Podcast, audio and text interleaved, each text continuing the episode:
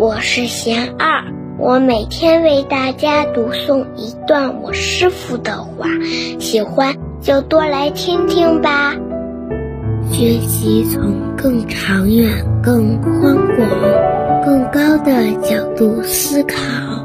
我师父说：“不识庐山真面目，只缘身在此山中。”人如果迷于眼前境界，就很难认识自己，找到方向。平常人们在迷路时，会求助卫星定位，为什么呢？因为卫星位置高远，看得到全貌。人生的道路亦复如是，必须从更长远、更宽广、更高的角度来思考。才能清晰而不迷。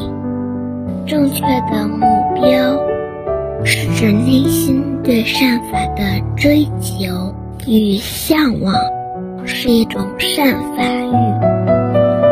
定位是指在追求目标的过程中，自己的下脚处，也就是当下的缘起。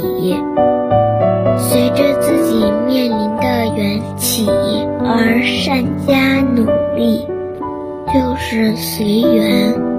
这一世是无数生无数世中的一环，把这个观念记在心中，就会有方向。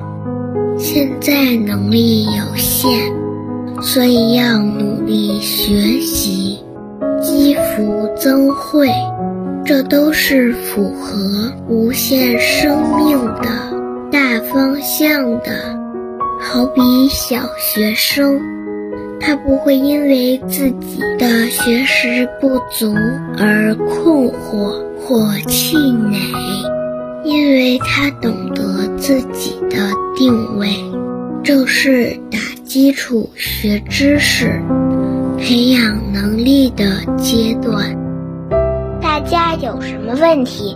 有什么想问我师傅的，请给小二留言，小二会挑选留言中的问题，代为向师傅请教，然后在今后的节目中回答哦。